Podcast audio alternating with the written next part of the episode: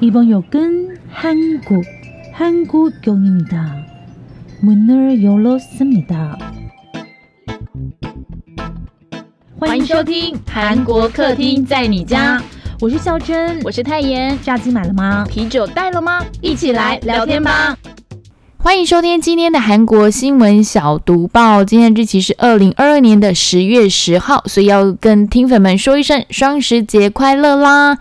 有没有人一早起来升旗的？I respect you。不过太严，今天也是上班日，所以就陪大家一起早上起来升旗了。我相信很多听粉应该是睡饱饱才听到今天的读报，不过没有关系，感谢你加入今天的读报。那我们就赶快来今天的新闻吧。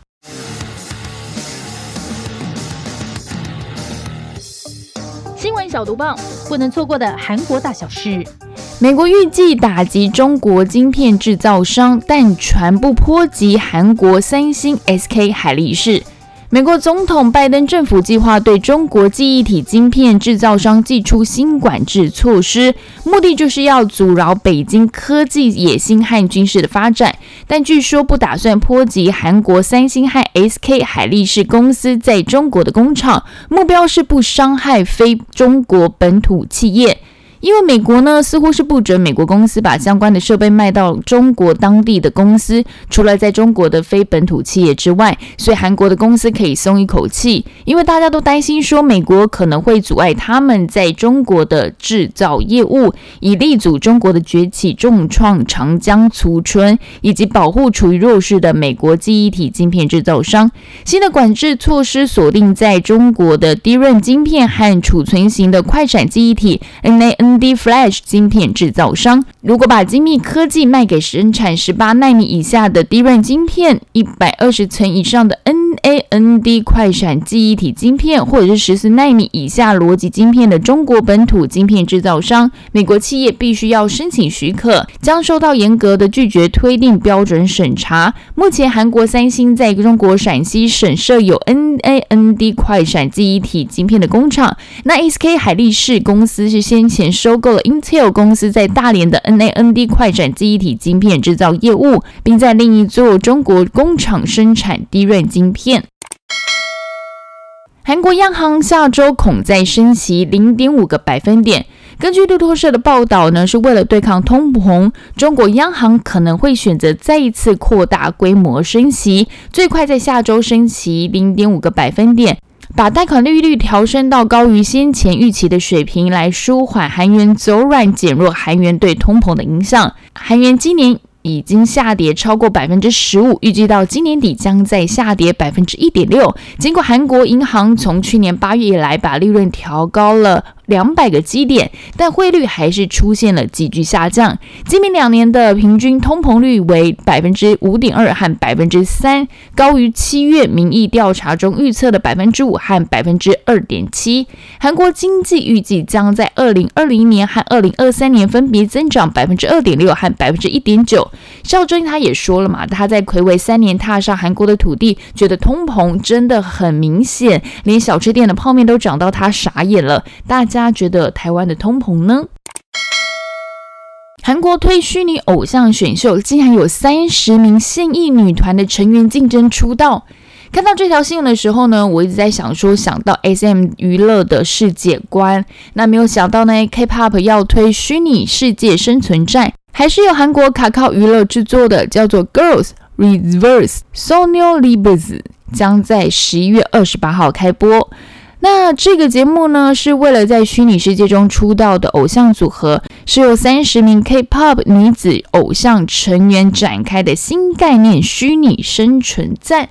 据说呢，节目是由三十名我们刚刚说的幸运女团的成员隐藏在现实生活中的真实身份，通过新身份展示自己作为明星的才艺还有魅力，展开了激烈的竞争，争取以五人虚拟团体的身份出道并发表新曲的机会。目前这三十名虚拟偶像预备生的自我介绍已经上传到这个的官方 YouTube 频道。那从影片来看呢，全员都是以三 D 的模组现身。大家可以去猜猜看是谁哟。那节目第一次的投票将在十月二十四号举行。我有去听诶，其实还蛮好听的。我好像有听到妈妈木某位的声音的感觉，大家可以去猜猜看看，猜不猜得出来到底是哪一位的现任女团成员呢？韩国知名网红，国外巧遇 K-pop 迷妹，但她却假扮成中国人，背后的原因竟然是。有名韩国知名的旅游吃播 YouTuber 叫做郭 Tube，他在国外隐瞒国籍的事情被挖出来，引发了热议。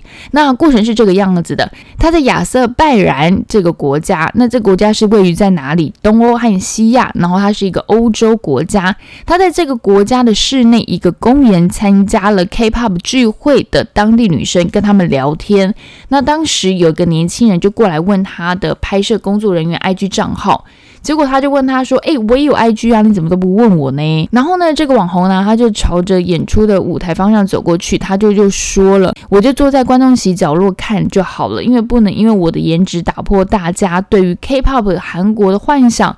我从现在开始要假装自己是中国人。”那拍摄的这个工作人员就问他说：“哎，你为什么要抛弃自己的国家？”那这个网红是说：“不是我抛弃，是作为韩国人感到很抱歉。”那这个影片呢，重新又引发了关关注和热议，因为韩国的网友就说：“哎，看到有一点心疼，可能只是开玩笑啦，但感受到他是真的喜欢韩国。”那为了不让 K-pop 的幻想破灭，这段的内容呢，同样被中国的网友看到了。那中国的网友就说：“哎，你为什么要假冒中国人呢？你是不是很自卑？”啊，那之前有韩国女生在泰国做错事，谎称自己是中国人，当场就被揭穿之类等等的舆论，就在呃网络上掀起了两派的言论呢嘛。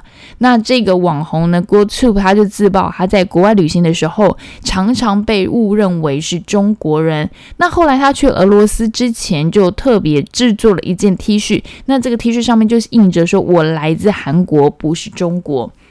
诶，想问问大家有没有出国被认错是别的国家的？太阳之前在韩国啊就被认错是日本人，然后在台湾，我自己在台湾的国家都被常常认为是归国的华侨，但明明泰妍她英文就很不好，为什么有人看到她还是想要讲英文呢？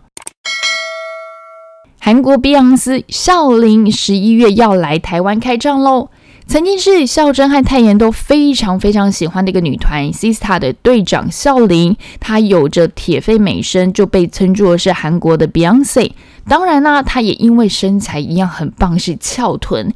她隔了三年又要来到台湾开唱喽，就在十一月十二号在信义剧场举办她的演唱会。那信义剧场是在哪里呢？台北星光三月的 A 十一六楼。